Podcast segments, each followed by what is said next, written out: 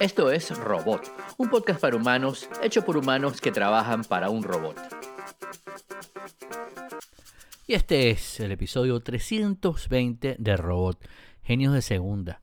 Es 10 de agosto de 2022 y hoy los acompañamos Julio Epp, Ricardo Román, Aglaya Berluti y Guillermo Amador. Pueden encontrarnos como siempre en nuestras cuentas en Twitter, Revista El Robot, Joep, Romansaurio, Aglaya, underscore Berluti y Modulor. Las notas y links de este episodio las encuentran en revistelrobot.com.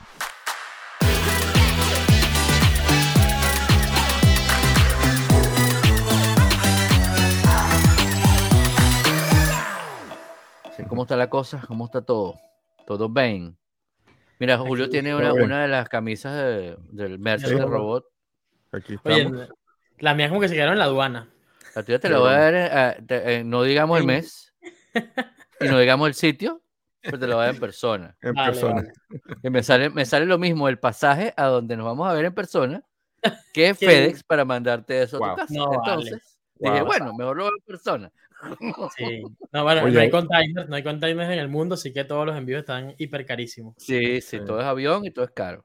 Hablando de, eso, me acordé que hace poco estuvo mi amigo Alberto aquí que va con frecuencia a Boston a dar unos cursos y siempre pasa por Miami, se queda unos días conmigo. Mm. Y ahora en unos días, él vive en Venezuela, en unos días, este mismo mes, tiene que viajar a España por su mamá y sus hijos están en España. Mm. Y el pasaje a España desde Venezuela, lo más barato que consigue son dos mil y pico de dólares.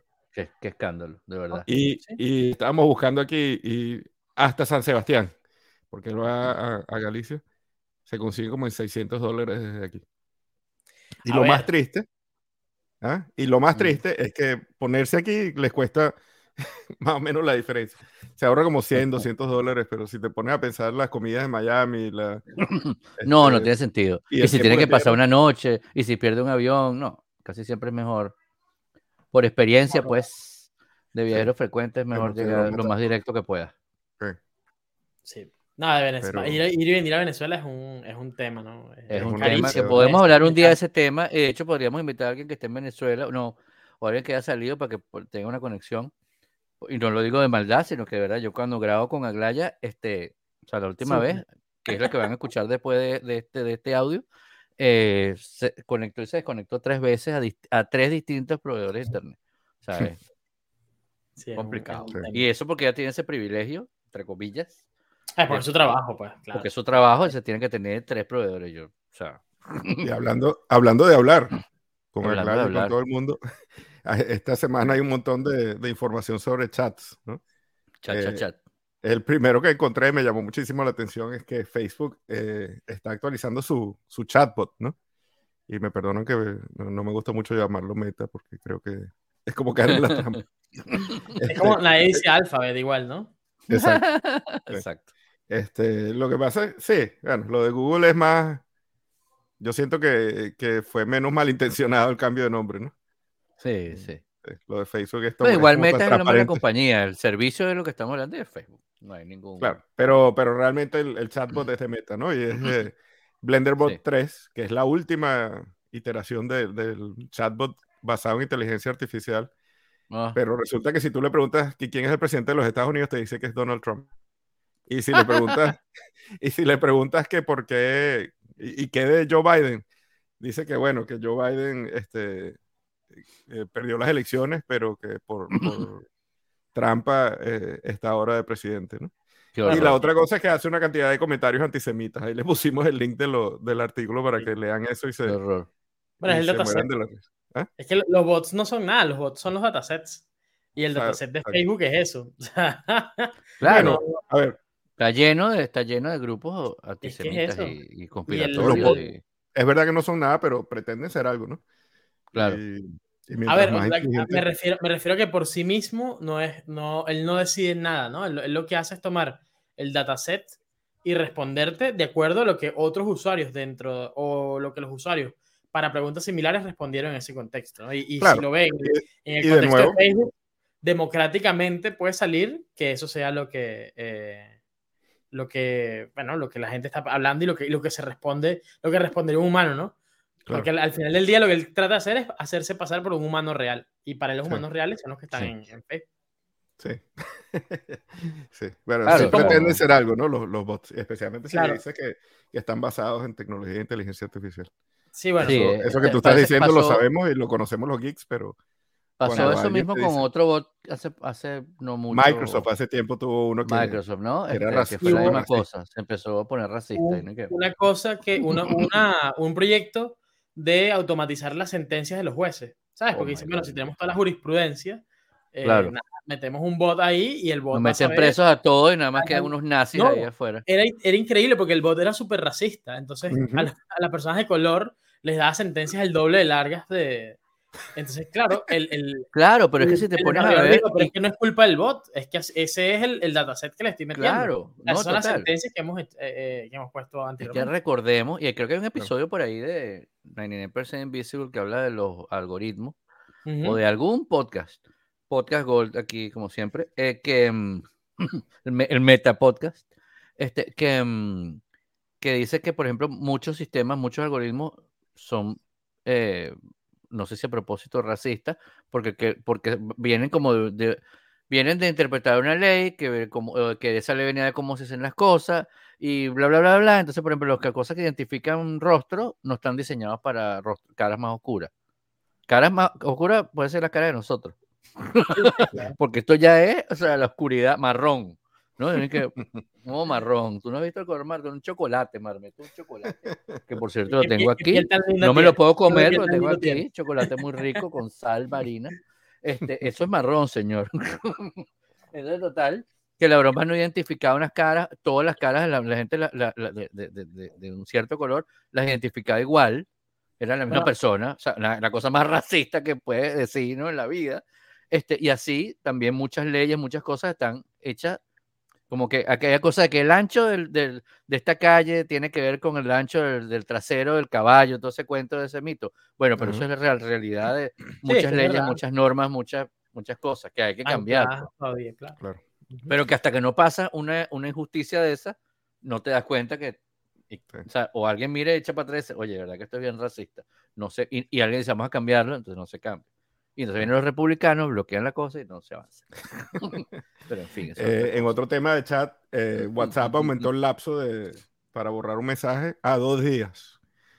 Y, y, a la misma vez en el nuevo beta de, de los sistemas operativos de Apple, Apple lo redujo a dos minutos. Entonces ahí hay una, hay una, diferencia de filosofía interesante, ¿no? Había que cambiarlo, ¿no? Ese es la, lo, lo, lo, claro es que había que cambiarlo. Sí, sí. ¿Cuál será mejor? Lo, sabremos con el tiempo. Pero mm, bueno, como, creo... como cosa rara, bueno, como cosa rara, yo estoy de acuerdo con Apple, ¿no? Sí, o decir eso, pero no quería decirlo yo. es que si, si, te equivocaste, en dos minutos lo puedes cambiar. Y claro, dos minutos es bastante. Claro. Mm. Y, yo, yo, editar los mensajes es peligrosísimo. Sí. Yo, yo en ocasiones he, he, vuelto a un chat y me di cuenta que escribí algo mal escrito o que el autocorrect me hizo algo y más de dos minutos, pues que me he dado cuenta. Y uno tiende a poner esa corrección que uno pone, ¿no? Que yo creo que eso debería, de alguna manera. Pero, ya ¿es editar o borrar? No, borrar, borrar. Porque yo puedo, a ver. Ah, Hasta ahora eh, WhatsApp no tiene edición, no tiene opción de edición. No, edición no, pero voy a buscar un mensaje viejo aquí en WhatsApp que lo tengo abierto de un lado. El 27, vamos a ver. Este sí es patio igual. Eh, pues, no, aquí en vivo, eliminar mensaje. Eh, bueno, pero no puedes eliminar para todos. ah, para mí, para nada más. Sí, para todos es lo que se refiere. O sea, tú enviaste algo que no quisiste enviar. Sí, sí, pues. sí.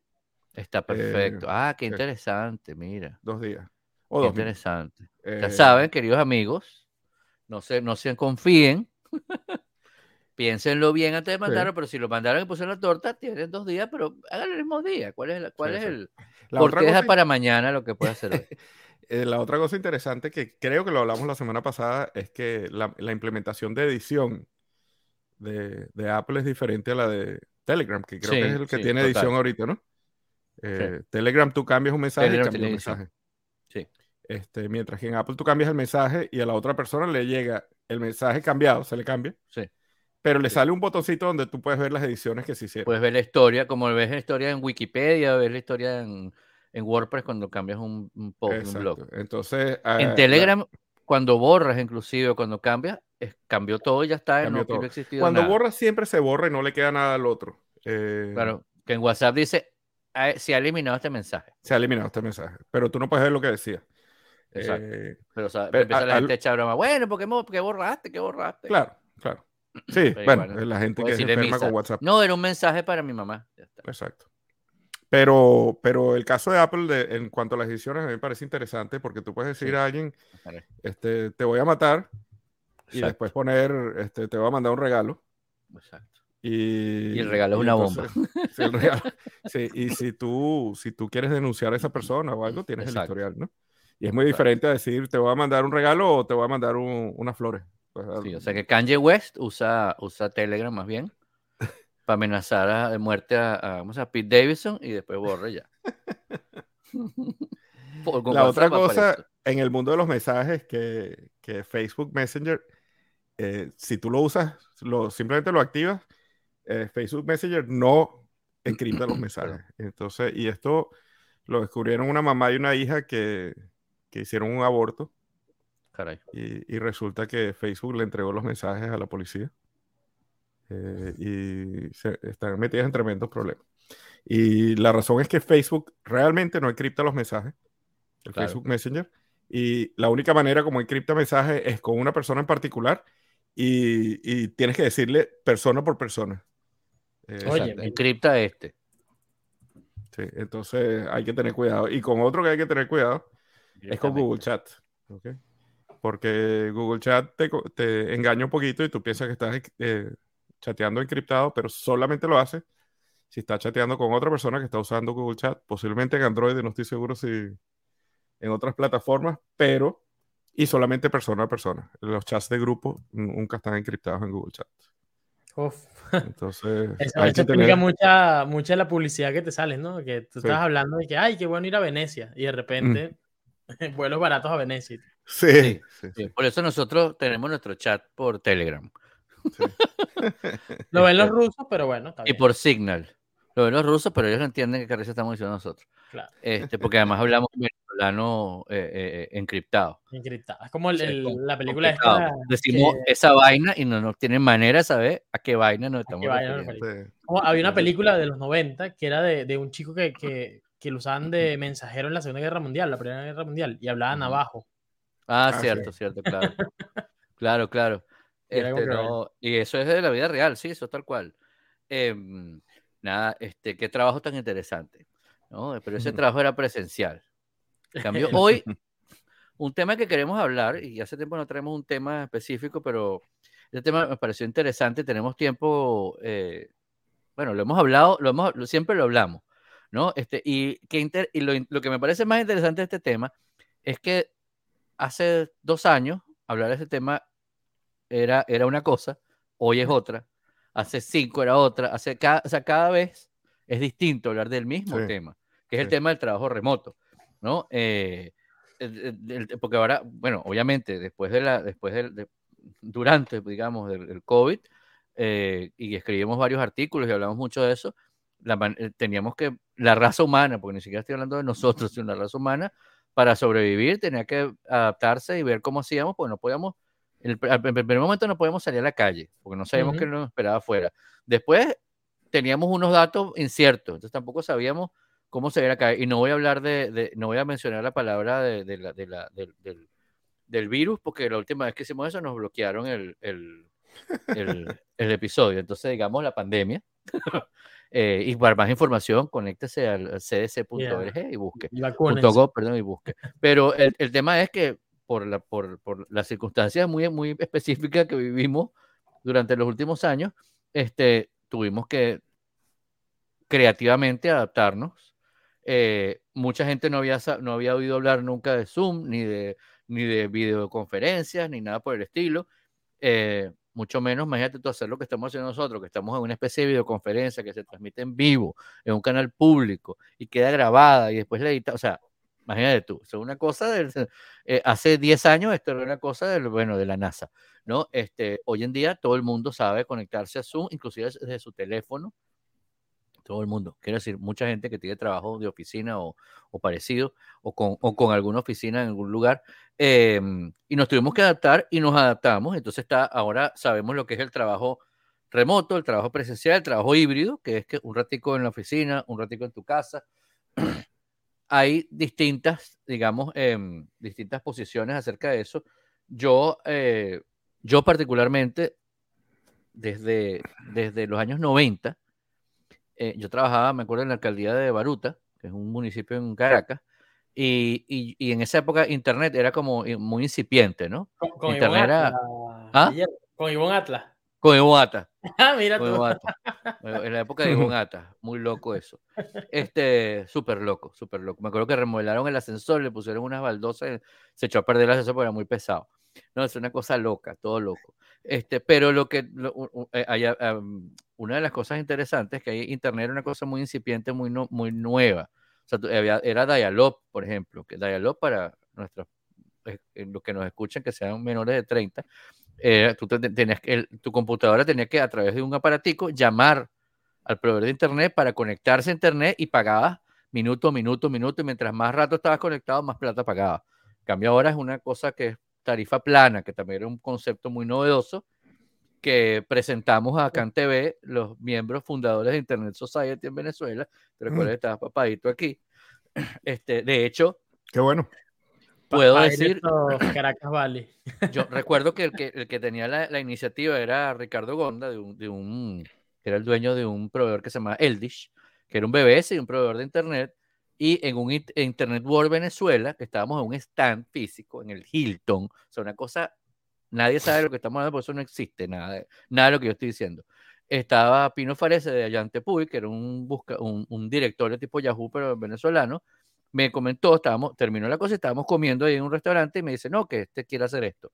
Y yo empecé a llamar a toda la gente que conocía, al dueño de Infoline, que era un servicio que llamabas por teléfono, para pedir información y te la daban por teléfono. y todo. Me acuerdo niño al dueño de PCNews.com, que era una revista que hacía unos premios que era lo mejor de .com y así a distintas personas y yo tenía una compañía de páginas de páginas web entonces todos los, los, los, tres cuatro personas que, que, éramos empleados y dueños de la compañía nos inscribimos en, en, Internet Society Global para llegar a los 10 personas que se necesitaban para hacer el capítulo de Venezuela fuimos más personas, CanTV nos hizo una donación, la inauguración la hicimos en el San Ignacio, en el techo, o sea, genial todo. Qué nota. Muy cool. Y entonces, entre las cosas que proponíamos, una de las cosas que propusimos a CanTV fue hacer que, que, hubiera una tarifa plana para que estuviera conectado a Internet, porque estaba, o sea, y eso se hizo. Después eh, fuimos los, de los primeros que probamos los modems de, de, banda ancha, que no se llamaban así, llegaba, llegaba, este acceso de banda ancha, que es lo que era ABA este, y bueno. oh, este. y total, ¿qué pasó? ¿De verdad te sorprendiste? No, no sabía, te lo juro. ¿En serio? Para quien nos está escuchando, cuando dije acceso a banda ancha, Ricardo peló los ojos. Caí, caí, caí. Y ahí salieron cosas como la Cámara Venezolana de, de, de, de, Empresas de Internet, este, etcétera, etcétera. Nosotros no, bueno, eso era un, buenos tiempos, pero ahí Internet era como muy incipiente. Y yo ahí pensé, recién graduado, mucho antes de Internet Society, dice, algún día cuando Internet esté en todas las casas, uno se va a poder conectar desde su casa para trabajar y no tienes que salir de tu casa. Y eso va a hacer menos tráfico, va, es toda la, la, cosa que uno sueña con eso, ¿no? Cuando, eh, eh, eh, eso ha tenido que, hace mucho tiempo tenemos eso y hace mucho tiempo eso ha debido funcionar. Lo que pasa es que como nos dimos cuenta, eh, gracias a, esta pandemia, se aceleró o se presionó para que eso fuera una realidad. Igual que, por ejemplo, países y, o, o, retailers que no tenían comercio electrónico, y si, no, y si no se ponían las pilas, no iban a vender nada durante estos dos años. Y quién sabe cuánto tiempo más, porque era incierto cuánto tiempo iba a durar uno metido en su casa. Entonces eso aceleró todo eso. Ahora hay un movimiento, y yo no me voy a hacer como mi mi, mi, mi, statement y, y, ustedes hablen, em, este, este, este, este se aceleró todo esto, pero ahora hay como un movimiento que me he dado cuenta, un poco de gente queriendo que volvamos a las oficinas. Yo entiendo que hay negocios que requieren eso, por ejemplo, bancos, bueno, o, o retail, ¿no? Físico, un supermercado, sea, necesita tener la gente allí, pues. Y yo voy al supermercado y me encanta ir al supermercado y me encanta ir a las cosas físicas. Chévere. Pero hay trabajo, trabajo creativo, trabajo, casi todo el trabajo que hacemos nosotros se puede hacer, o gran parte, a distancia. Hay otro que no, hay que ir y ver a la persona. Y, por ejemplo, por ejemplo, Julio tiene que interactuar con un hardware de una gente, tiene que estar presencial. De repente lo puede hacer online, pero bueno, ya es otra conversación. La otra persona tiene que estar eh, eh, equipada, digamos, eh, entrenada para poderlo hacer online. Entonces, hay trabajo que hay que hacerlo físico, obviamente, y presencial. Pero hay trabajo que lo puedes hacer a distancia y hay gente insistiendo en que eso, en que eso no es así. Yo, yo estoy empezando a suponer que es gente de bienes raíces que, están, que ahora van a tener que ver toda esa broma vacía. Este, tengo muchas ideas para esos sitios que se van a quedar vacíos, muchísimas ideas. Eh, inclusive, uno que me sorprendió fue Malcolm Gladwell, que al cual tengo eh, mucha admiración y, aprecio, pero eh, él había declarado hace unos años que, que, que, el trabajo a distancia era lo mejor y tal y qué sé yo, y ahora, y yo entiendo que tú puedes cambiar de opinión, pero no al punto de que Malcolm Gladwell diga que trabajar desde tu casa es malo. Y que trabajar ¿Por qué dijo eso? ¿Qué es lo que dice? Ya te, ya te voy a decir, él dice que, em, hay que hay que trabajar, eh, hay que ir a trabajar presencialmente, porque así la gente se siente parte de algo. Porque si no, no te sientes parte de la compañía o del proyecto, de la empresa, ¿no? Pero él sigue trabajando a distancia, él trabaja en su casa, él no trabaja en, una oficina de nadie, no trabaja en, la, en, donde publican los libros, que podía mm. ir sentarse ahí todo el día, ¿no? Sea, de hecho él escribía antes que, ah, que estaba trabajando desde un café, que estaba no sé qué, que, o sea, que escogía donde se sentaba a escribir sus cosas. Entonces, trabajar a distancia es malo, menos él. ¿no? Y eso está, eso está mal. ¿no? Que diga, que, que, que diga una cosa así. Claro, obviamente si nos ponemos a discutir con Malcolm Gladwell, probablemente nos gane en la discusión. Este, sin embargo, este podcast es nuestro. ¡Uh! Em, y nos invitamos a Malcolm Gladwell. Entonces, bueno, mi punto, mi punto es que trabajar a distancia es perfectamente posible.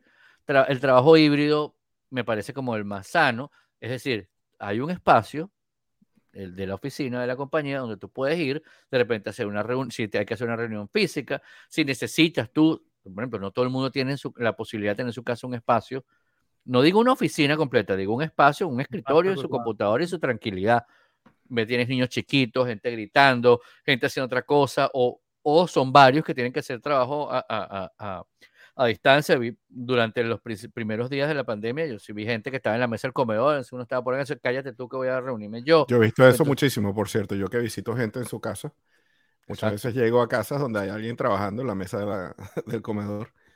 Y generalmente, curiosamente, son los chamos de mis clientes, o sea, gente de la generación más de Ricardo.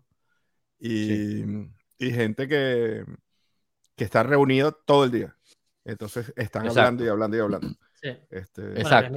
es, mi, caso, o sea, yo voy a la oficina y voy a hacer, o sea, las mismas 6, 7 horas que me tiro de, de, reuniones de teleconferencia todos los días, me voy a tirar las mismas 6, 7 horas en la oficina, porque es que el equipo con el que trabajo está en varios países. O sea, imposible que que nos, coordinemos en una sola oficina. Incluso la gente que trabaja aquí en España ni siquiera está toda dentro de Madrid. O sea, así que mm. es como inviable, ¿no?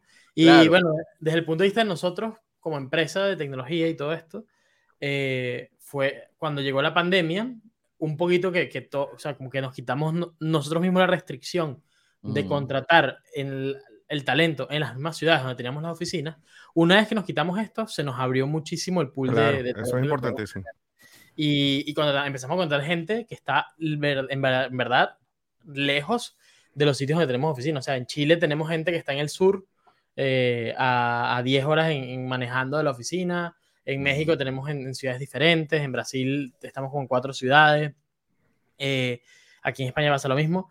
Y, y, si bien es algo que nos permitió capturar más talento, también entiendo, a ver, yo también a veces extraño estar en la oficina. ¿Sí? Eh, mm. Sobre todo porque trabajas todo el día, yo trabajo, o sea, las dos personas que trabajan más cerca de, de mí, ¿no? Que, que son dos chicas que están en Chile, yo no las conozco, ni siquiera, o sea, las veo en un aeropuerto o en un centro comercial y no sé quiénes no son. sabes quiénes son. No las has visto. O sea, bueno, a Julio yo lo veo en la calle y yo no sé quién es Julio. Claro. Porque nunca lo he visto en persona. A mí me pasó con eh, uno de los ex co-hosts que cuando lo vimos, lo vi por primera vez, era completamente diferente a como yo me lo imaginaba. Era más bajito, era más cabezón, era otra persona, sí. Sí, y, este, eso... Es muy raro. Y, y, usaba pantalones. y usaba pantalones. usaba pantalones. No, eh, pero, ajá, pero por ejemplo, hay un, hay un punto, hay, hay dos puntos por los cuales yo defiendo muchísimo el, el, el trabajo a distancia. El trabajo a distancia como lo, como lo tenemos ahora. ¿No? Uno es nosotros nos hubo un cambio, digamos, de paradigma que tuvimos que hacer todos, unos sacrificios que tuvimos que hacer todos por el bien general, por el bien común. Entonces la gente se acostumbró a estar en su casa, ¿verdad? A tener, a, tener una disciplina para poder trabajar en su casa tranquilo, porque de repente yo de aquí para abajo estoy en chancletas, en shorts, no lo sé, pero de aquí para arriba me tengo que vestir. ¿no? Yo siempre antes usaba. no lo sabes, quién sabe. Exacto. Exacto. Yo antes siempre usaba camisa. Yo empecé, bueno, a, ponerme la, ropa más cómoda para, para, para según la, bueno, aquí hay cuatro estaciones, bueno, por lo menos tres. Ahorita hace mucho calor, bueno, está haciendo frío para prender el aire, me puso el suéter, pero no es franela. Yo nunca me he puesto, yo en toda mi vida no, no he usado tantas franelas como en los últimos dos años. Exacto. Uso franela me da igual, pues, porque ni modo. Pero yo todos los días me baño en la mañana, me visto, me afeito, me pongo pantalón, media, zapatos, todos los días. A veces sí hace mucho calor. A veces tengo calor, me pongo eh, eh, cholas, chancletas, sandalias. Pero siempre estoy presentable, como que si me pudiera, me puedo reunir con cualquier persona en persona también. También el tipo de trabajo que yo hago no requiere que yo esté en un saco con una corbata, ¿no? Este, más trabajo en marketing, trabajo en una empresa de gaming, no, no es necesario. Pero ese cambio de paradigma que hicimos todos, esas inversiones que hicimos todos, porque aquí estamos hablando, pero delante mío, aquí yo tengo una mesa, yo tengo un escritorito con, una, con, con, una computadora para hacer algunas cosas en mi casa tranquilo, y en la oficina tenía dos pantallas, la cosa tal. Ahora yo tengo aquí dos pantallas, curvas gigantescas, tengo ahí una luz, ¿eh? la tapo, la quito, la tapo. Tengo una cámara HD aquí, tengo este, este brazo mucho mejor, tengo este micro, o sea, tengo una, una cantidad, o sea, tengo aquí dos computadoras, la oficina y la personal, para, pues yo siempre separo las cosas. Entonces, yo aquí tengo una silla aquí que, que, cuesta más caro que la computadora, o sea, porque estoy todo el día sentado aquí y, y, uno en la oficina tienes una silla ergonómica, pero en tu casa tienes una silla, ¿no? Ajá, pero se compró una silla que, que, me, que, me, que me aguanta todo el día y no me destruye la espalda. Entonces, aquí hay, aquí hay una inversión que hice yo, que por supuesto, en el caso de mi compañía, eh, te, te, da una, te dio una plata durante la hora para, que para ayudarte con esa inversión. pero la inversión que yo hice. Exacto, pero la inversión que hice yo es mayor. Y los cambios y los ajustes que hizo cada persona en su casa son mayores que los que te puede la compañía. Y el beneficio que tú le estás dando a la compañía es mucho mayor que el que te puedan dar. Porque gastan menos, porque tú estás más tranquilo, porque gastas menos en vacaciones. Claro, eso sube como el, el, el tema de los, del seguro. Ahorita hasta la cosa que te obligan a tomar unos días. Te dicen, mira, por favor, necesito que este mes tome por lo menos dos días. O que este mes tome no sé qué. Porque la gente, este, ¿cómo se llama? Eh, la gente tiene que descansar para que no haya burnout, ¿no? Entonces, toda esa inversión, ¿quién te la va a devolver? Nadie. Entonces, ¿Tú crees que yo, o sea, yo, yo hice toda esa inversión, hice todo ese sacrificio, me adapté a todas las normas y todas las cosas, etcétera, etcétera, para que, para que, para que la cosa siga funcionando? Y al final los accionistas de la compañía son los que ganan más plata de cualquier compañía. Porque no solamente la de uno trabaja, sino las que, con, las, con las que uno trabaja, para que la economía se mantuviera a pie. ¿Cómo no? Y entonces después de todo eso, no, ahora bota esa plata que tú, que tú invertiste, bota esa inversión que tú hiciste. La gente que se mudó, hubo gente que se. Yo conozco unos chamos que tienen una agencia de, de, social media en Miami y se mudaron para todos lados. El que es el dueño se mudó para North Carolina y montó un estudio en uno de los cuales, claro, porque en North Carolina tú alquilas una casa, mucho más seis habitaciones, correcto, con, con patio atrás, con lo que alquila un apartamento, una habitación en Brickell. Entonces, claro, el tipo se mudó para allá para estar más cómodo, para estar más tranquilo, para que los chamos pudieran salir para la calle, ¿no? Y no estuvieran encerrados en un apartamentico. Y, y decidió montar un estudio con todas las luces y toda la cosa dentro. O sea, luces, cámaras y tal. Eh, ¿Cómo se llama? Script, eh, como. Um, ah, teleprompter. la broma. Teleprompter, broma. Porque hay gente que trabaja, hay gente que trabaja eh, haciendo live, haciendo videos y haciendo entrenamiento. Entonces, ese, ese cambio de paradigma, número uno, Ajá. si, todos ya nos adaptamos, ¿por qué tenemos que volver al pasado? Si este cambio de paradigma, además de darle beneficios a, la, compañía, luego de la inversión mutua, digamos que invertimos lo mismo en las compañías y, y, y las personas independientes, individuales, también nos beneficia nuestra calidad de vida. Porque yo, por ejemplo, yo aquí, yo me canso y yo me paro, de una vuelta, me respiro, me siento, nadie me va a decir, bueno, que estás pajareando, o sea, no es que me lo decían en la oficina, pero alguien lo puede pensar. Eso es, importante que menciones eso, porque yo, yo creo que hay un tema de gerencia. Yo tengo poca experiencia corporativa. Sí. Casi siempre he sido independiente, pero sí he trabajado en algunas empresas. Así eso es y, y, siempre he pensado que los gerentes tienen un rollo serio con la productividad, ¿no? Este, hay como una, por lo menos en, la, en la, lo que yo viví, eh, a mí mucho, me pedían mucho que en aquella época que bloqueara el Messenger o que bloqueara Facebook o que, porque pensaban que la gente estaba perdiendo tiempo, ¿no? Sí. Y ese tema de gerencia ahora con la gente trabajando de su casa, me imagino que debe haber gente que debe estar con un estrés increíble, porque no puede estar claro. imagínate, está por encima del hombro a la persona y ver qué está haciendo y dónde está metido, ¿no? Sí. Hay toda una categoría de software que yo sé, es el software de Satanás, sí, sí. es para traquear tus movimientos, traquear clics, traquea cámara, te traquea reposo, traquea páginas, es horrible. Es más, creo que hay uno que toma una foto aleatoriamente. y ¿qué, Pues estás en mi casa. Señor. Estás tomando una foto de mi casa. Bueno, y tengo, conozco gente que, por ejemplo, tengo un amigo que trabaja, él cuando estaba trabajando en la pandemia remoto, él tiene que pararse, trabajar con una gente de Finlandia. Entonces él se paraba a las 5 de la mañana eh, y habría un, una, una, una, llamada de Teams una videollamada. Y no podía cerrar la videollamada durante todo el día mientras estuviera trabajando. O sea, era como estar casi que, claro, como en la oficina. Eh, solo trancaba la llamada para ir a almorzar y volvía a conectarse otra vez. No, muy loco. Y era como, o sea, ¿cuál es, peor que en la oficina. Es peor que en la oficina. Es peor, es peor. Pues estás en tu casa, además estás en tu casa sin ningún control de nada. Sí, sí. Yo, Está el caso del periodista este español que pasó la chica por detrás, que no era su esposa, ¿no? Ah, ah, bueno. Pasó una chica desnuda por detrás.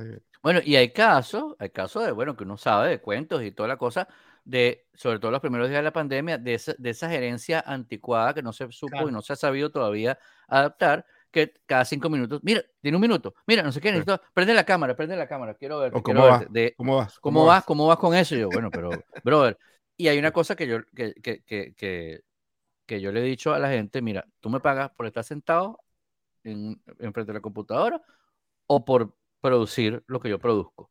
O por hacer las cosas que yo hago. Porque te explico una cosa, las cosas que yo hago las puedo hacer en un minuto. Entonces es una perdedera de tiempo estar ocho horas en una oficina para una cosa que a mí me toma un minuto, pero ¿por qué me toma un minuto? Podemos pensarla, de repente ejecutarla me toma más, pero pensar me toma un minuto porque es como el, cuento ese de las facturas de la pasé no por apretar el tornillo, sino por saber cuál tornillo apretar. Correcto. Entonces, yo sé de gente que hace la cosa y se espera varias horas para darte la broma porque dice, bueno, para que no diga para que no se mala costumbre. Que, no, se mala costumbre que lo hago tan rápido, ¿no? Entonces, no, eso no puede ser, eso no puede ser. eso es un sentido. yo, yo, voy a romper una lanza porque si hay cosas positivas de ir a la oficina. sí, sí, no, total, total, sí. Quizás para uno que tiene familia y vive acompañado no, pero sí creo que hay mucha gente que, que, que sin la oficina su vida no sería la misma, ¿sabes? Hay gente que conoce a su pareja en la oficina, hay gente que hace el mejor amigo, trabajó con él 10 años y, y, lo se veían todos los días. O sea, creo que esas cosas son, son rescatables, ¿no? Y, y por más que queramos, uno no puede hacer las mismas relaciones interpersonales a través de Zoom. O sea, es muy difícil. no, muy no, es que ya va. Hay que, o sea, la, la, la, la, la relación que hace uno cuando uno se ve, o sea, la relación, o sea, no, por ejemplo, yo bueno, yo conozco hace un montón de años, es uno de los amigos más, más, más una de las amistades más antiguas que tengo eh, eh, es Julio, de hace muchos años. Para no, obviamente, Julio. por eso, por, eso eh, rectifiqué, no es el amigo más antiguo, sino la amistad. este, y nosotros nos hemos visto mucho en vivo y nosotros hemos comido y tal.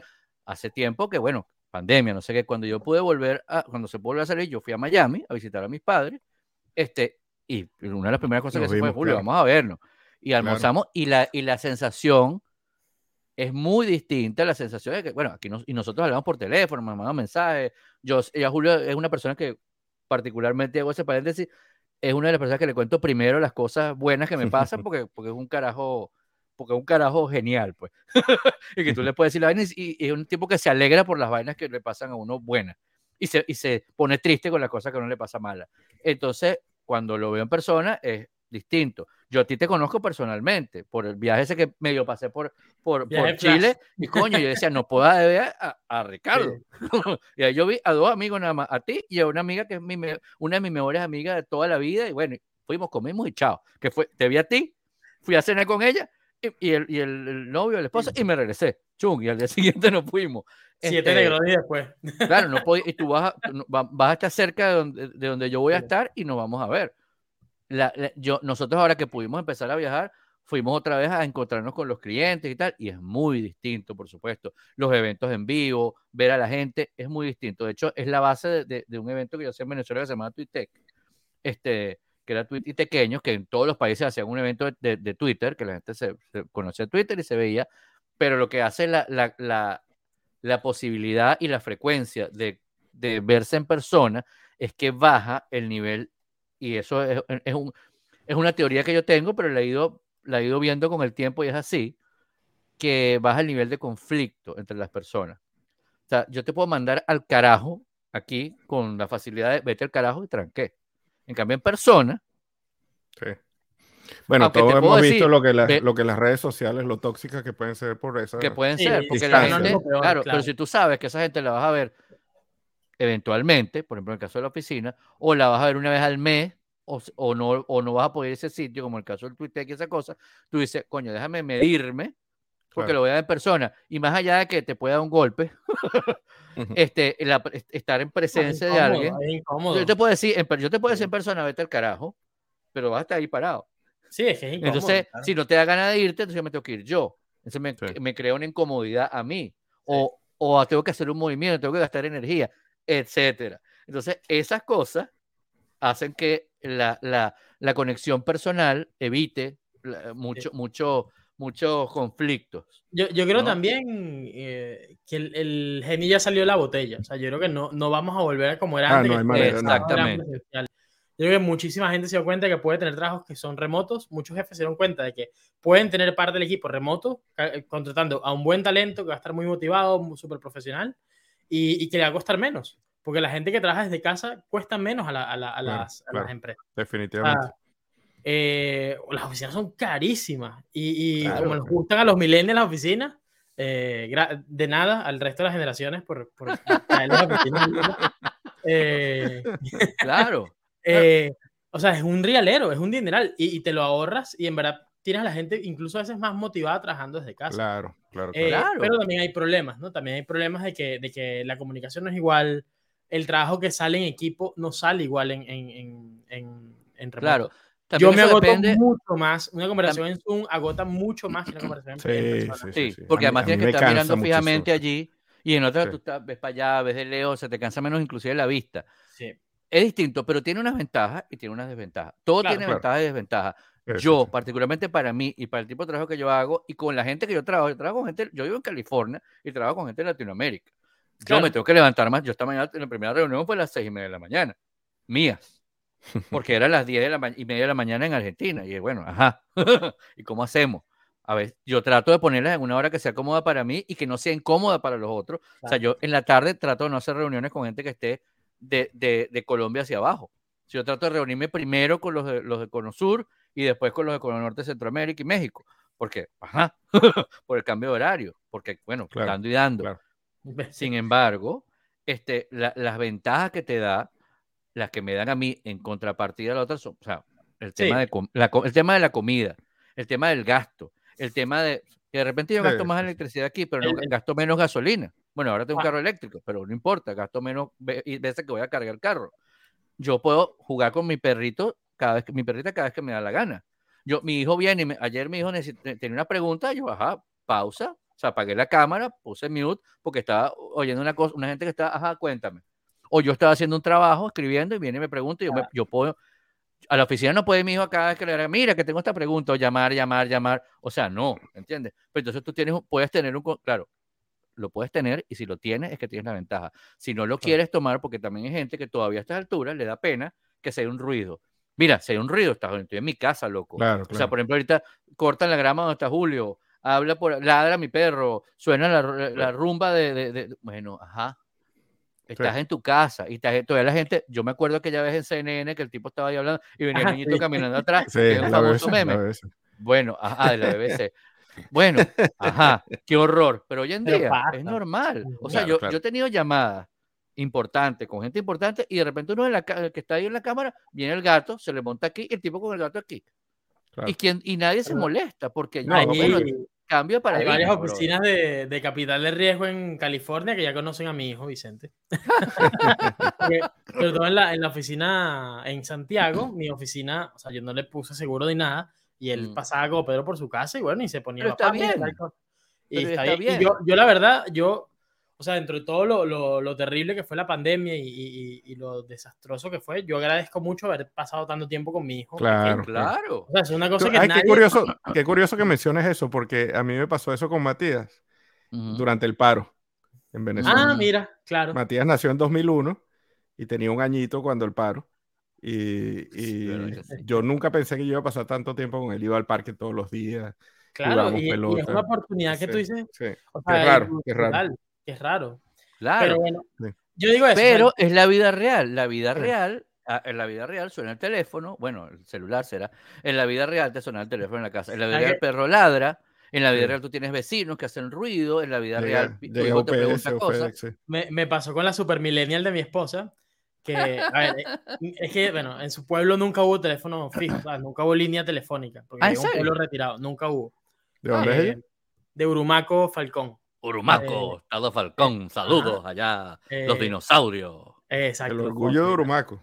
Sí. El orgullo de, Urumaco. De hecho, está, está, ya ahorita, Chiqui, yo sé que tú no me escuchas, pero bueno, está, ha, ha recibido muchísimo amor, o sea, ha sido rock. Sí, sí, yo, yo la sigo a ella, he visto la historia y, y me emociono, y, ay, qué lindo todo. Más que yo, yo, yo, en la época que yo trabajaba para museos, eh, fui mucho al Estado de Falcón a montar exposiciones, etcétera, y hay una parte, que ya no recuerdo la zona exactamente, y la he estado por buscar todas las semanas de que vi que estaba en Urumaco, que hay un museo que es espectacular, es un museo abierto.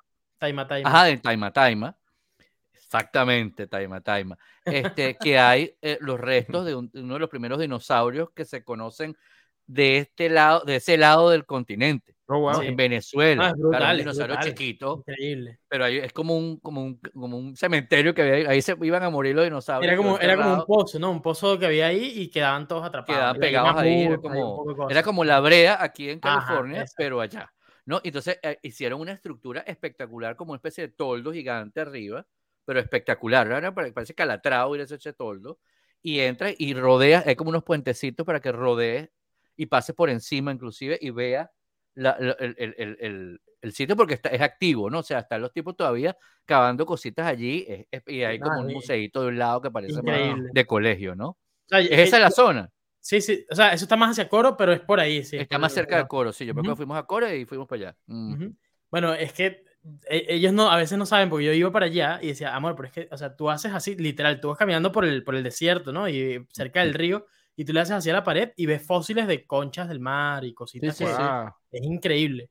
Bueno, y Vicente fue y lo primero que hizo fue, más mira un fósil. Bueno, el punto es, el punto es que ella no tenía teléfono en su casa. Un día estábamos en una notaría eh, y sonó el teléfono en la notaría y me agarra la mano así y me ve y me dice, ¿qué es esa alarma? Está temblando, un incendio. Y yo, es un teléfono fijo, millennial.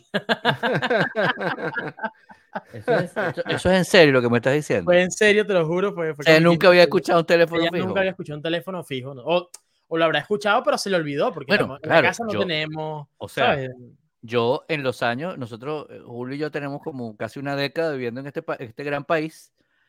Y yo nunca he tenido un teléfono fijo en este país. No, yo no, no tengo hace. O sea, tuve uno que me dieron con el primer cable que tuve, nunca lo activé, lo tenía en una caja, nunca lo saqué de la caja, lo devolví y yo aquí por ejemplo en California, no, o sea, cada quien tiene su teléfono, punto. Claro. Eso es como que el teléfono de tu casa, porque además te pueden llamar, aquí en este país te llaman los, los bots a toda hora para que me llame a la una de la mañana un bot y me tenga que parar y agarrar el teléfono y si un bot, o sea, tiro la broma por la ventana. Si tú te caíste en el mall, llámame a mí.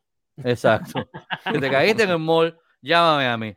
Entonces, ah. eso, esa, esa, ese cambio de paradigma, ese adaptarse a la realidad real, valga la, la españoletada, como el, mundo mundial y subir para arriba y bajar para abajo, que después de que lo dices varias veces, tiene todo el sentido. Este, pero uno no se da cuenta. Eh, cambió y nosotros ahora tenemos que aprovechar la tecnología. O sea, la tecnología nos, y es el, y es el, el, el, tema de, nuestro blog. La tecnología como una cosa para mejorar nuestra calidad de vida. Y, la tecnología es una nevera, y la tecnología es Internet. Y la tecnología es la, la, los contrafuertes de la arquitectura gótica. O sea, ya. ¿no? Este, los, los, vitrales y tal. Eso es tecnología. Mejora la calidad de vida de las personas. Punto. Si tenemos esa manera de vivir mejor, ¿por qué? Vamos a echar para atrás. Ya avanzamos. No hay manera. y, creo, lo dicho, o sea, creo que mucha gente no va, no va a volver a la Hay gente que ha renunciado. No, de forma diferente. Definitivamente. Tiene que estar dos días, no. Conocí, una startup que lo que ellos hacen es que eh, muchas, eh, muchas empresas tienen, tenían oficinas gigantescas y a raíz de la pandemia y que después quedaron trabajando tres días en la oficina y dos días en casa, tienen mucho espacio libre, mucho. Entonces ellos lo que hacen es que te arriendan un escritorio en, no sé, en el Banco Santander o en el Banco BBVA por el día. Mm, y tú estás ahí tranquilo en, tu, en, tu, en, tu, espacio y nadie lo está usando. Y, y, es, y es lo que creo que va a pasar, ¿no? Y, y no quiere decir que la gente, todo el mundo va a trabajar desde la casa, pero sí creo que para muchísima gente esa es la vida, ¿no? Sí.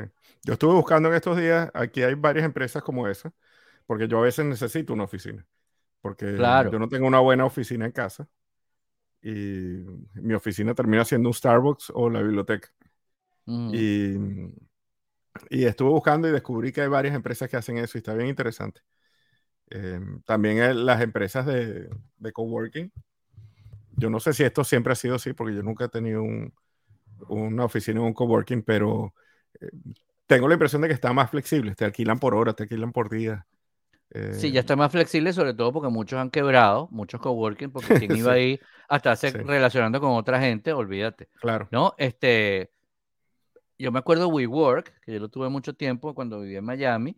Este, WeWork tiene el modo de llegas y te sientas donde, donde caíste. Donde tú quieras. Entonces, hay mesas, corría así como community table, y te sientas, pero te puede sentar alguien al lado, ¿no? Y ese alguien puede ser chévere, puede ser un fastidio, eso no te deja trabajar. Hay Básicamente es un Starbucks, pero. Exacto, un Starbucks, pero, más con enchufes arriba de la, de la, mesa, ¿no? Exacto. Este, y, sin, y, sin el, y, sin el, flujo de gente entrando y saliendo. Exacto. Tienen espacios como boots, como los sitios donde te sientas a comer, que te sientas tú solo y ahí nadie se te va a venir a sentar, a menos que, bueno, te lo levantaste o te la levantaste, ¿no? O sea, no sé, porque el resto, qué fastidio que se te siente allí. Eh, y hay, hay, hay espacios que son oficinas cerradas, que las puede, puede ser para ti solo, puede ser compartida, depende de lo que quieras gastar. Y eso ha un espacio fijo. Yo tenía uno de esos, que yo entraba, dejaba, pero era compartido con otra persona más. ¿no? Entonces yo dejaba mis cosas ahí, pues, y cerraba la puerta con llave y ya está. E incluso tu computadora, ¿no? Sí, sí, yo dejaba la computadora. en esa época tenía un laptop, entonces dejé ver un monitor. Se tenía un monitor. era, era, tu oficina privada, digamos. Claro, tenía un micrófono, me acuerdo, tenía un micrófono y puesto, no tenía en pararse, no tenía puesto allí. Después me mudé porque, se porque ya no tenía sentido ir para allá, pues me, me, me, vine para acá, pero el, el, tipo que yo tenía al lado estaba más que todo del, del mediodía en la tarde a la noche y yo estaba más en las mañanas. Eso era perfecto.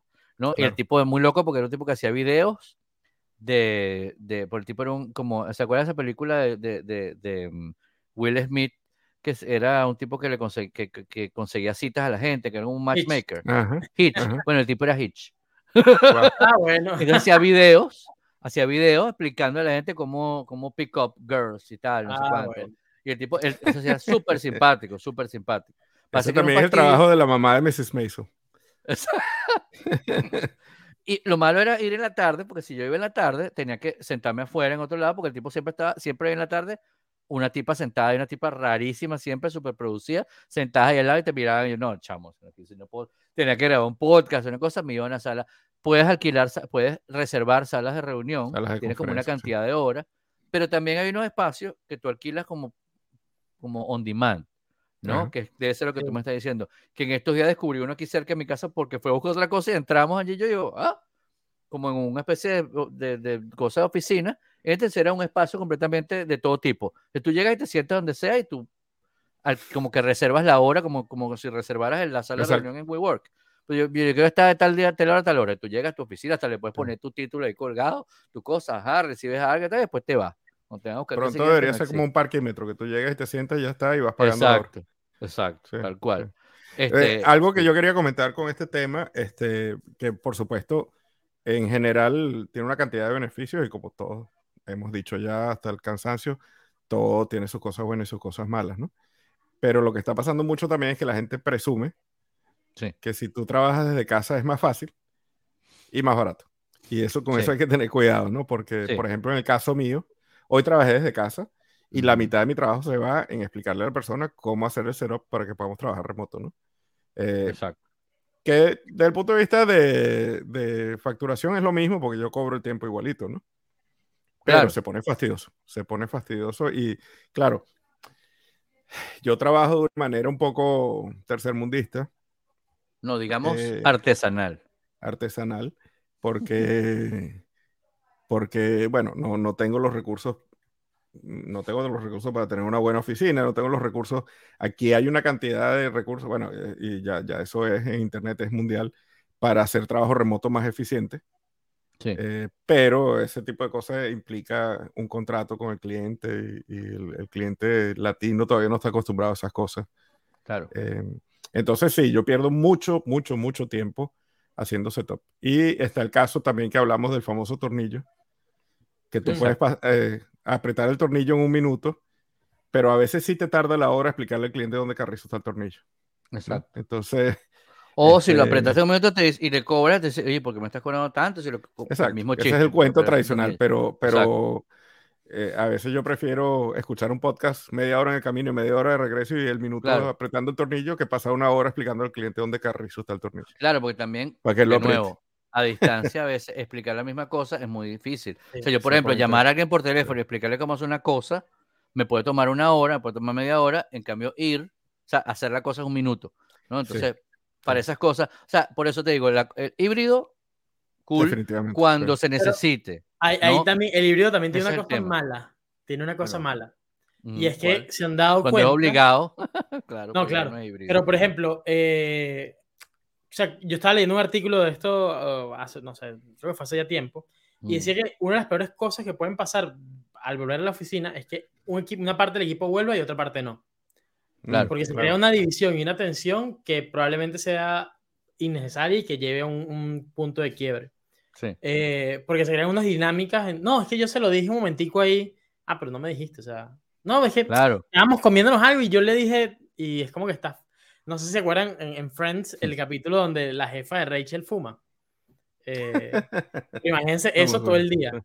O sea, que, que ella empezó a fumar para poder estar enterada de lo que decía la jefa, porque no se enteraba. Claro, claro pero eso pasa, eso pasa en vivo, eso pasa en híbrido, eso pasa en remoto, eso pasa siempre porque las dinámicas de la gente van a ser distintas. De hecho, hay, cosas que no le dices a la gente porque no quieres que quede por escrito. Y de repente no se dice, pues no sé, ah, no sé. Entonces tienes que esperar a verlo para decirle cosas que son, que sido información privilegiada, por decir. Este, yo creo que todo depende de la disciplina de la gente, siempre es de la disciplina. Como dije antes, yo, me, yo en la mañana me levanto, me baño, me desayuno, hago ejercicio, me desayuno, me afeito, me visto completo. O sea, hay gente que está en pijama y se está con la cámara apagada. Y bueno, está bien, su problema. No, no, no, no, lo estoy criticando, pero hay que tener disciplina. También me pasó al principio que estaba hasta las 8 de la noche aquí sentado, chaca, chaca, chaca, chaca. Ahora no, momento. Yo hago un corte. A veces de repente sigo más adelante.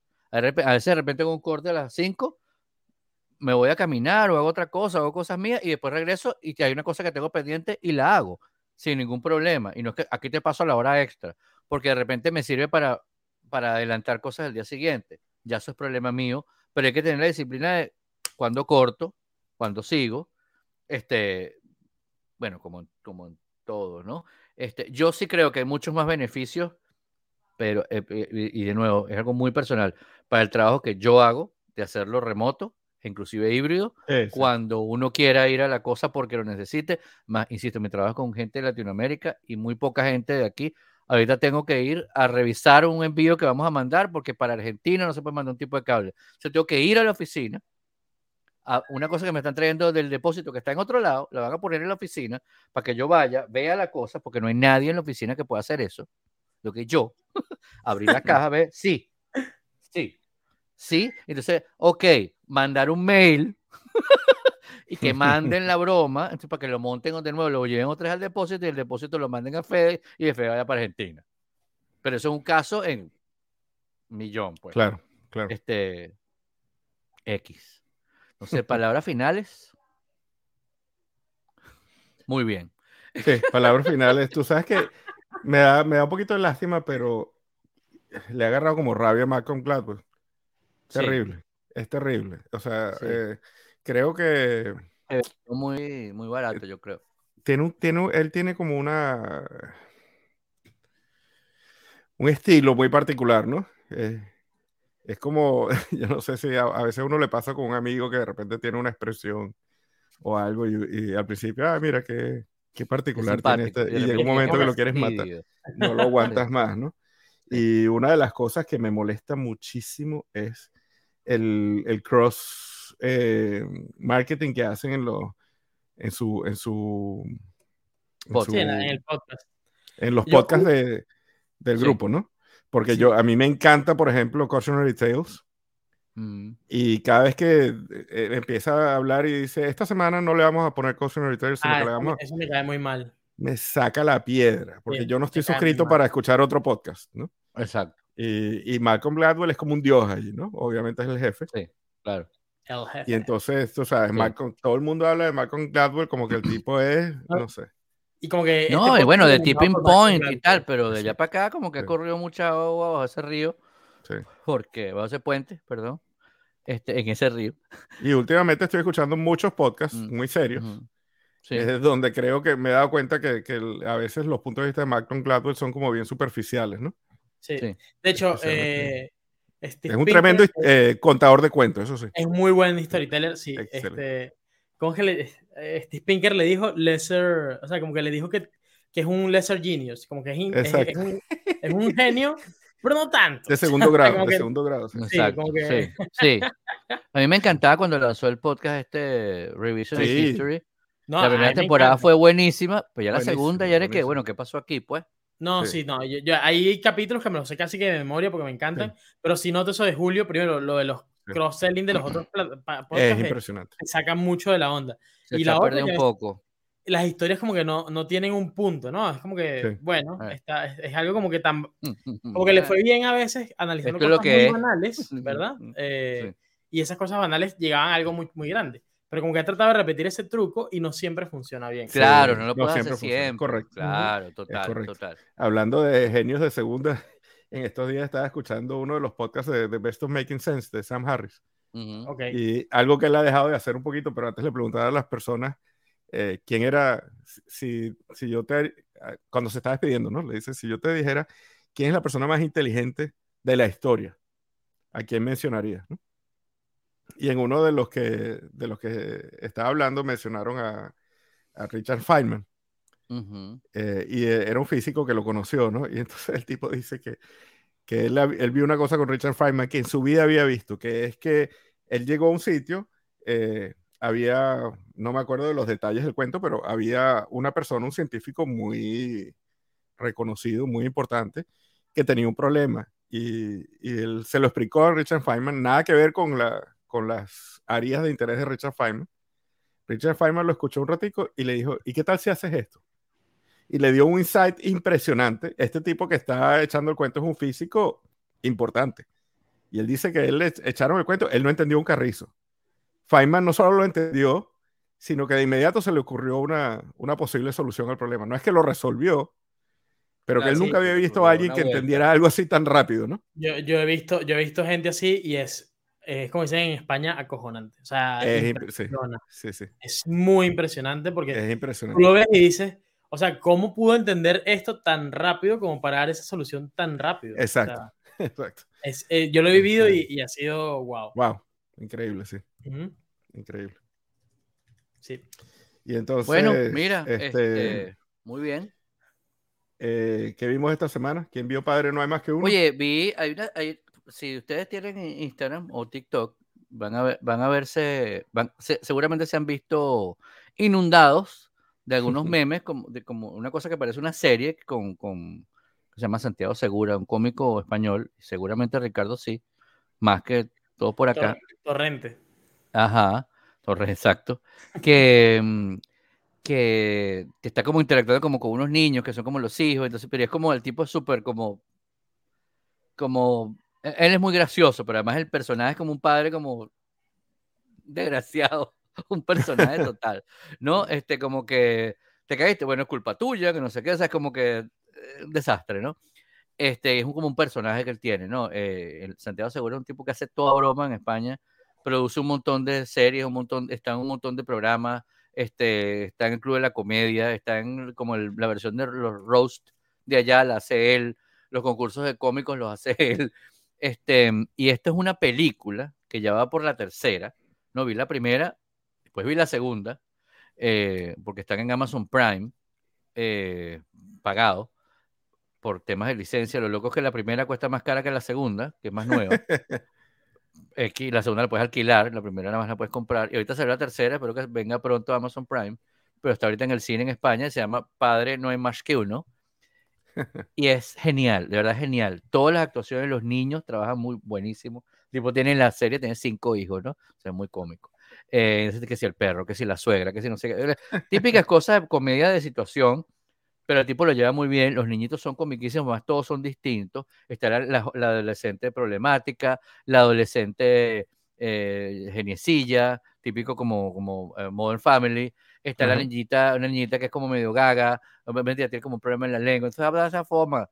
Entonces es cómica la cosa que dice. Tienen una niñita que súper bonita, que, es como toda pintona, y entonces habla, habla como, dice, voy a hablar, hoy soy andaluza, y no sé qué. Es un vacilón. Hasta la música de la, de la serie la hace el tipo, la canta el tipo con, con un grupo de rap, qué sé yo. Es muy buena. O sea, si tienen chance, véanlo en, en, en, Amazon Prime o, o, donde me estén escuchando su, su servicio de streaming posible. No diría favorito, sino posible. Que bueno, eh, yo, yo vi una serie que se llama Clark en Netflix, no sé si la han visto.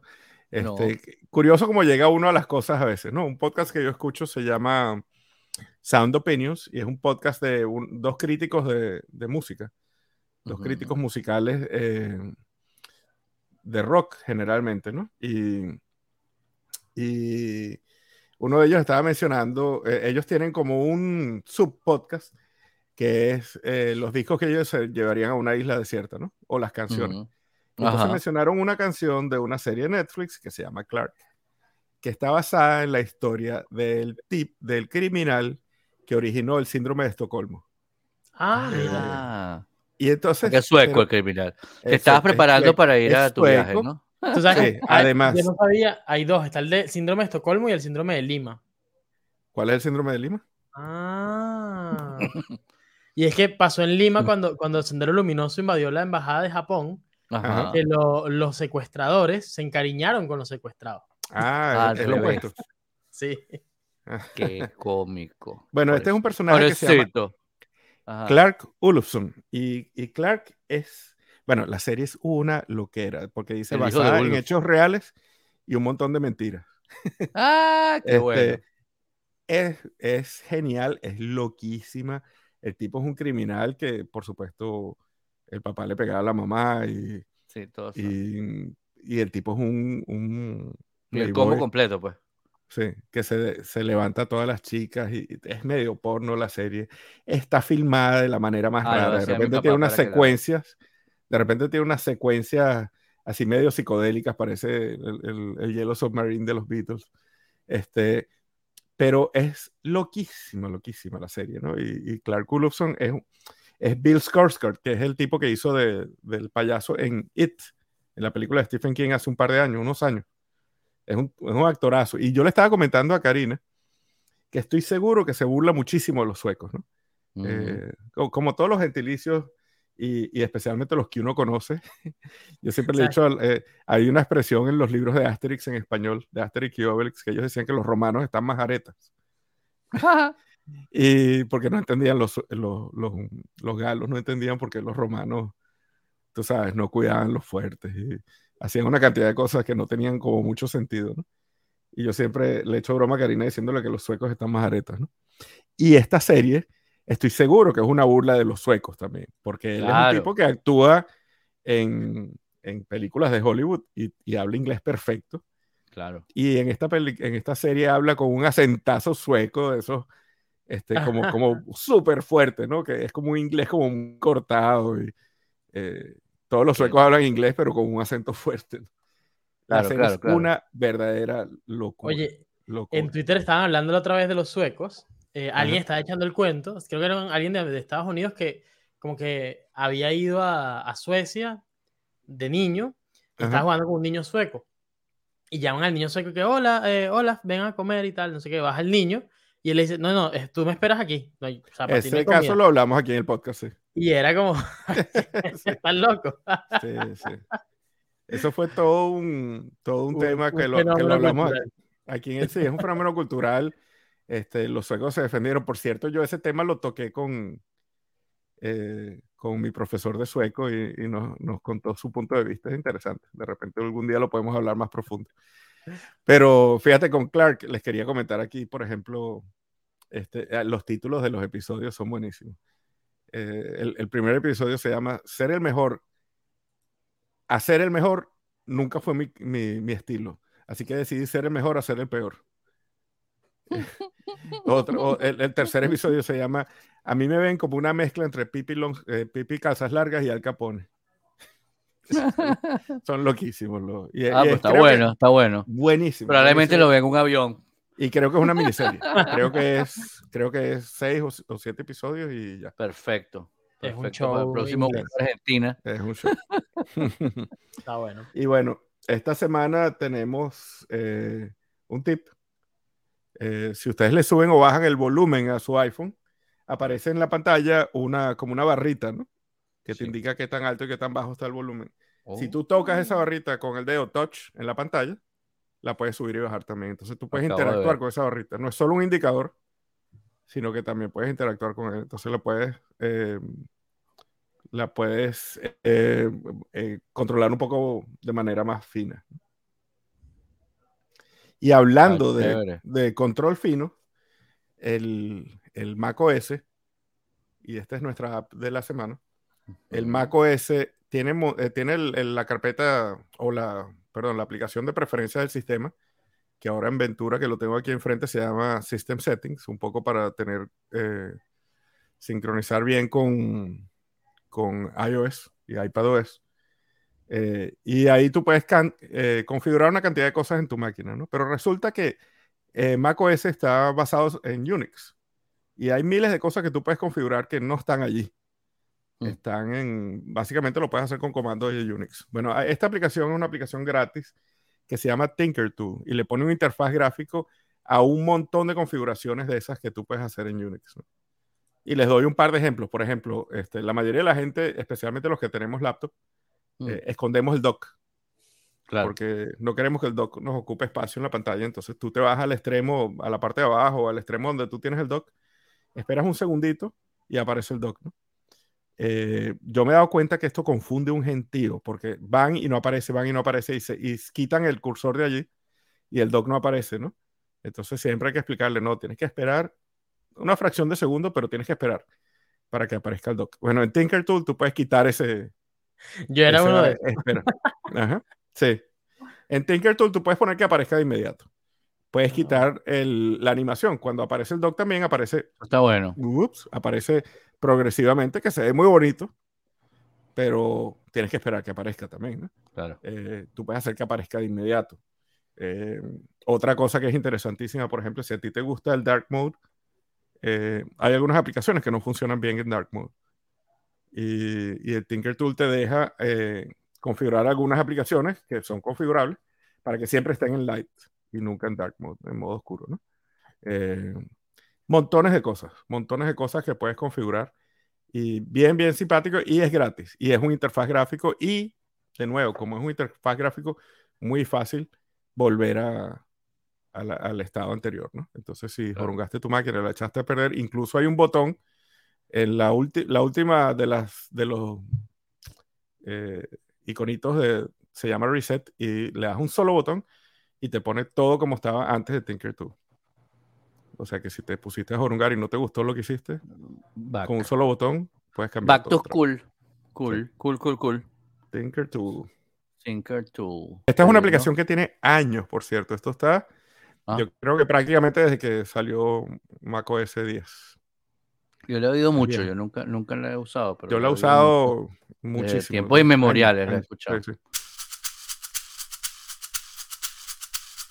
Y ahora tenemos un bonus track, como siempre, con Aglaya Berluti. Bueno, gente, aquí Guille y yo conversando sobre el fenómeno del año de Netflix, que como estábamos diciendo, Guillermo y yo, finalmente Netflix aprendió que hay que darle un poquito de calidad a las producciones. Y nos estamos refiriendo, obviamente, a The Satman, que es la versión para multipantalla del el cómic fundacional de Neil Gaiman, publicado por la extinta editorial Vértigo durante más de 10 años. La serie trae todo el primer arco de Preludio 1 y Preludio 2, que básicamente es cuando Morfeo es este, secuestrado por un grupo de magos. Lo peor es que es accidental. O sea, yo creo que esta es la historia de las equivocaciones, porque él ni siquiera estaba en planes. Ups, sí, es que de, hecho, el Roderick Burgos, que es el, el, mago interpretado por el papá de los Lannister, que él no puede hacer un papel de persona buena porque no está en su naturaleza ser de persona buena.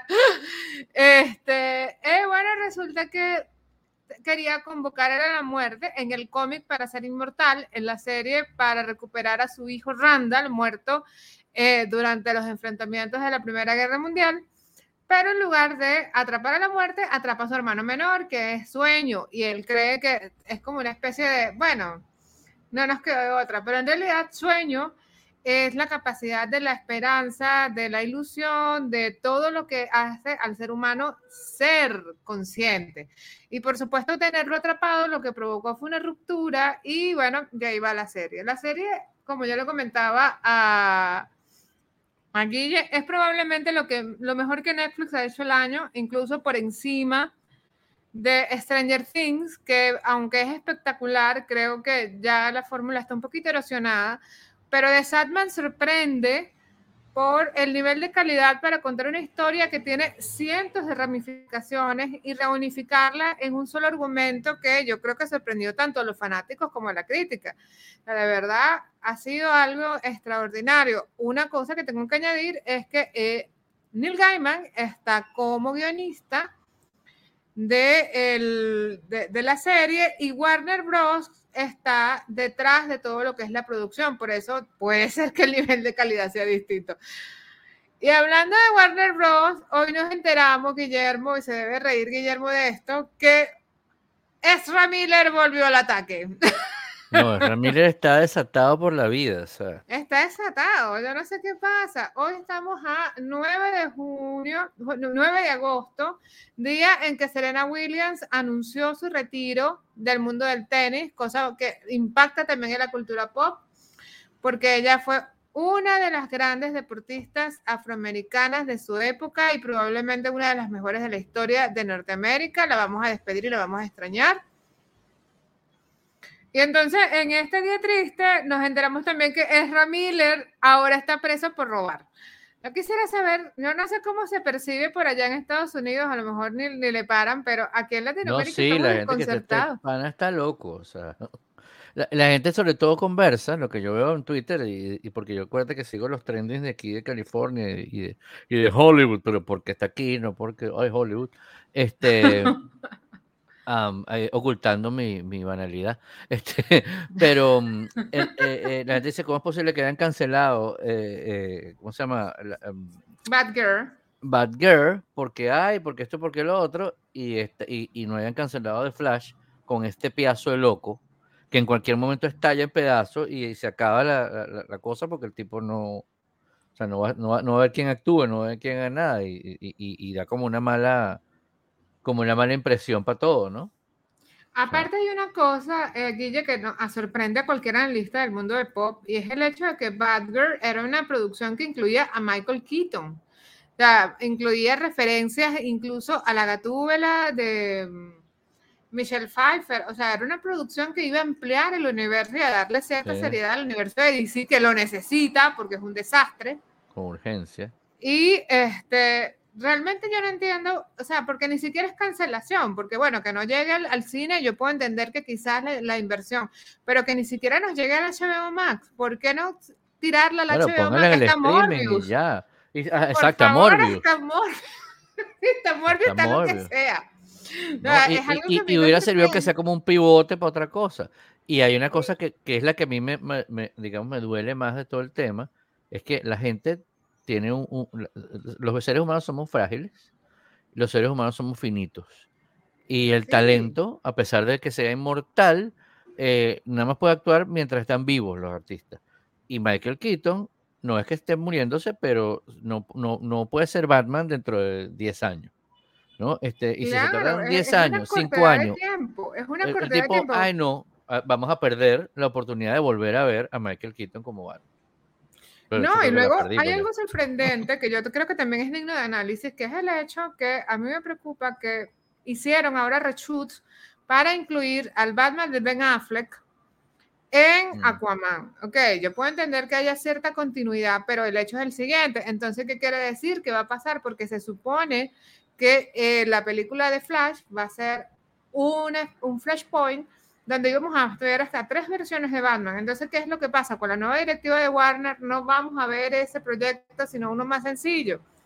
¿Y por qué la insistencia en realidad de seguir incluyendo a Ezra Miller que no solamente no va a poder continuar, porque yo creo que Ezra Miller está destruyendo su carrera de forma muy, o sea, yo, no sé si él es una, yo no sé qué está haciendo, o sea, sinceramente yo no soy nadie para juzgar, pero sinceramente no entiendo qué está haciendo y me desconcierta lo que sea que esté haciendo.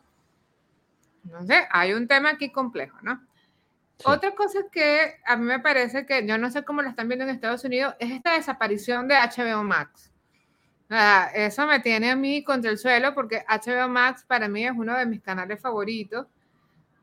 no solamente en contenido, sino también en, yo no sé qué tal opinas tú, Guillermo, en, en solidez de la programación. O sea, la interfaz puede ser que sea un poquito extraña, pero, pero es magnífico todo el material. Ahora, la pregunta es, yo no voy a pegar, yo no voy a pagar 14 dólares por ver únicamente House of the Dragon, que es lo último que van a y mira, y sabes que yo amo Games of Thrones, pero es que no. No, pero por favor. No, eh, aquí lo que se habla mucho es que, bueno, porque hubo mucho lo que llaman backlash, backslash, con el, anuncio de ese, no, este, HBO Max es para hombres y, y, y, así mismo salió como, y el contenido de Discovery es de mujeres, así mismo. Y yo, what? Y que estos son... está muy grave. Una cosa muy, loca, como que pasamos por los años 50 yo no sé si eso fue, fue que se filtró o fue un mock-up, pero de todas maneras la gente se quejó mucho y lo, último que leí es que HBO mm, Max va a seguir igual, que no pasa nada. Este, lo que pasa es que no van a pasar películas de estreno, porque bueno, ya pasó el tema COVID y no sé qué tal, pero después las van a poner allí. Si hay muchos temas de discusión de mm, licencias, porque este es un el país de las licencias, ¿no? Bueno, y este planeta, ¿no? hay programas que pasan en España en Netflix o en la BBC, y entonces aquí lo pasan en Amazon Prime 1 y otro lo pasan en Netflix y otro lo pasan en HBO y otro, o sea, por el tema de licencias, ¿no? Eh, parece que mucho va a desaparecer por licencia. Y es algo que, no, que, en Latinoamérica, que no sé, a nosotros nos golpea a un nivel muy complejo, Guille, porque fíjate en algo.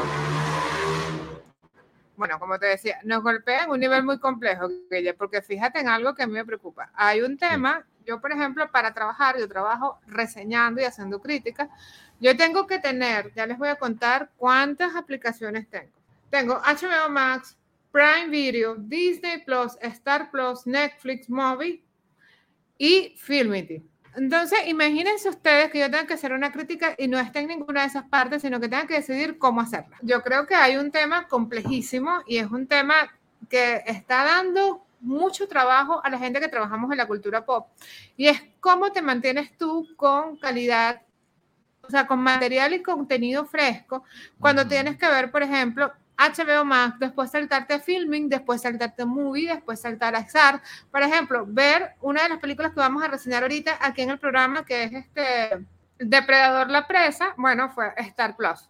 Cuando yo podría, cuando yo podría verla directamente por Disney Plus, pero no, o sea, simplemente tuve que verla, o sea, hay una división que no es natural ni tampoco es lógica en todo lo que estamos viendo. Terrible y es insostenible para gente normal. O sea, toda la, toda la promesa, y eso lo hemos hablado varias veces en el podcast, toda la promesa de Cut the Cable que te daba eh, en los servicios de streaming, desapareció completamente. Fíjate, hay un tema que también yo creo que muy, muy pocas veces se habla y es el hecho de qué contenido nos está llegando a Latinoamérica.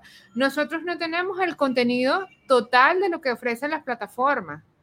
O sea, nosotros, por ejemplo, yo para ver Los Simpsons tengo que tener Star Plus, que son 10 dólares más.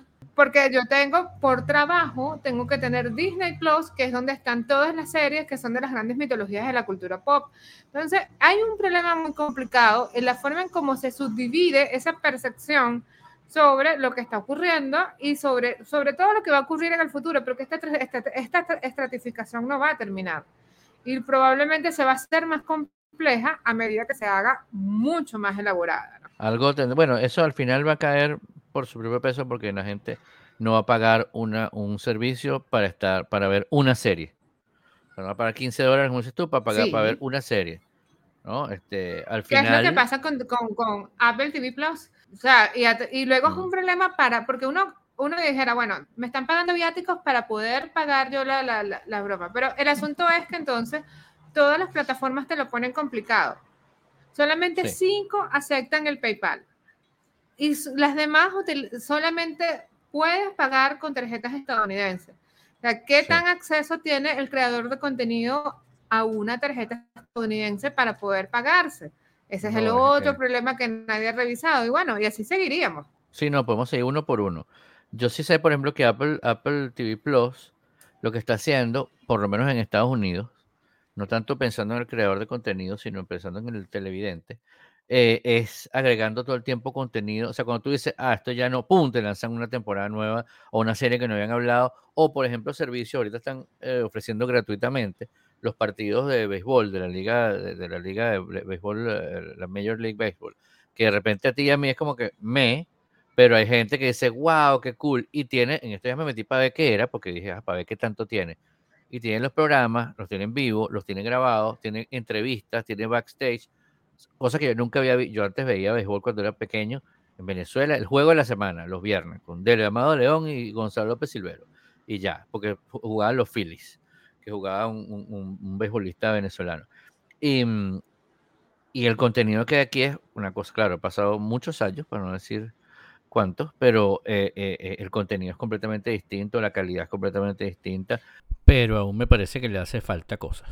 Bueno, gente, y después estos temas tan serios y dolorosos que están relacionados de forma muy dura con el bolsillo del creador de contenido de cine, vamos a hablar de cosas buenas. Vamos a hablar de Depredador, la presa, que por más que se estén quejando, yo no sé por qué se están quejando de una película que es rápida, concisa, buena, que tiene todo lo que yo esperaba de una película de depredador, incluyendo un nuevo tipo de depredador que no me lo imaginaba. Ya, sinceramente estoy desconcertada con la belleza de este depredador. O sea, realmente es un, es un tema de, de, crear una nueva criatura. Los yagujas no son fáciles de crear porque además son criaturas básicamente inspiradas en, en como cuatro o cinco culturas distintas y me parece que el logro de Depredador la presa es crear una que se acerca ahora sí al depredador total. Este hombre me habían armado con cualquier cantidad de cosas diferentes y con cualquier cantidad de cosas que aterrorizan. Yo, yo estoy muy encantada. Todo el mundo dice que cómo es posible que una niña le haya ganado depredador. El problema es que la niña no le ganó al depredador.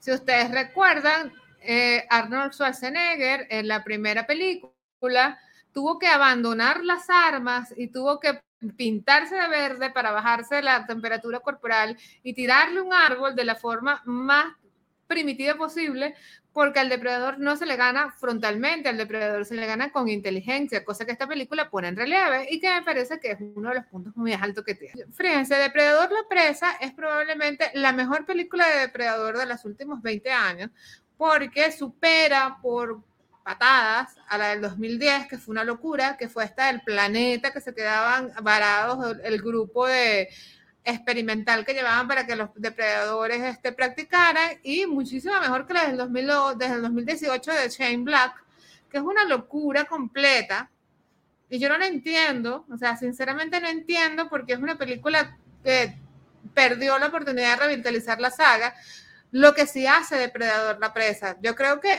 todas las críticas sobre el hecho de que la protagonista es mujer es el hecho de que realmente mucha gente no es fanática de Depredador. Depredador ha tenido mujeres fuertes en todas sus películas, al menos en, en cinco películas tuvo mujeres que se les enfrentaron de la Ana González de la primera película, que fue la que descubrió que el depredador sangraba, la que ayudó a poner una trampa. Está este, Leona Contrell, que fue interpretada por María Conchita Alonso en Depredador 2, que es una mujer increíblemente fuerte. Está también este, la Isabela de Ana Braga en Depredador del 2010. Y por supuesto está Alexa Boots de Depredador de Alien versus Depredador, que la mujer básicamente la, nombraron Depredador honoraria. Entonces no me vengan ahora a decir que no hay mujeres fuertes en Depredador y que no hay mujeres que no hayan luchado con buenos resultados con el Depredador que es una película estupenda. Entonces, bueno, gente, yo se las recomiendo y les recomiendo sobre todo que la disfruten como lo que es. Es una película que es una cápsula, no está relacionada completamente con las demás, pero sí contextualiza y le da un sentido muy interesante al resto. Otra cosa que les quería comentar, gente, es que también vi The Bullet Train, que es una película que real de David Lake. Realmente la disfruté muchísimo. No es para todo público porque básicamente son cinco asesinos en serie encerrados en el tren bala de Tokio, donde pasa cualquier cantidad de cosas. Cuando hablo de cualquier cantidad de cosas es en literal, o sea, pasa todo lo que puede pasar. Hay asesinatos extravagantes, hay asesinatos sangrientos, hay asesinatos cómicos, hay asesinatos, bueno, de todos los estilos. Nuestras recomendaciones son esencialmente que no le paren a, los escándalos que hay alrededor de la película Depredador la presa, porque es estupenda.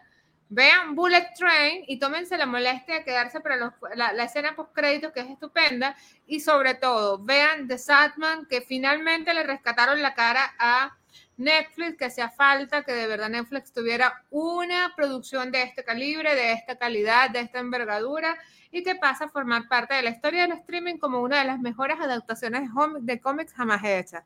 Si te gusta, puedes buscar en esta, la página de Neil Gaiman, está regalando este, los primeros preludios, que son la historia que ves en pantalla, y vas a poder comparar cuadro a cuadro, como hicimos todos los fanáticos, para sorprenderte de la calidad que tiene. Entonces, bueno, gente, como siempre, si me quieren leer, pueden hacerlo en Aglaya Piso Berluti en todas las redes. Y si me leen, mis críticas las pueden leer en arroba revista el robot, que esta semana va a tener un análisis sobre qué vamos a esperar de la gente de House of Dragons.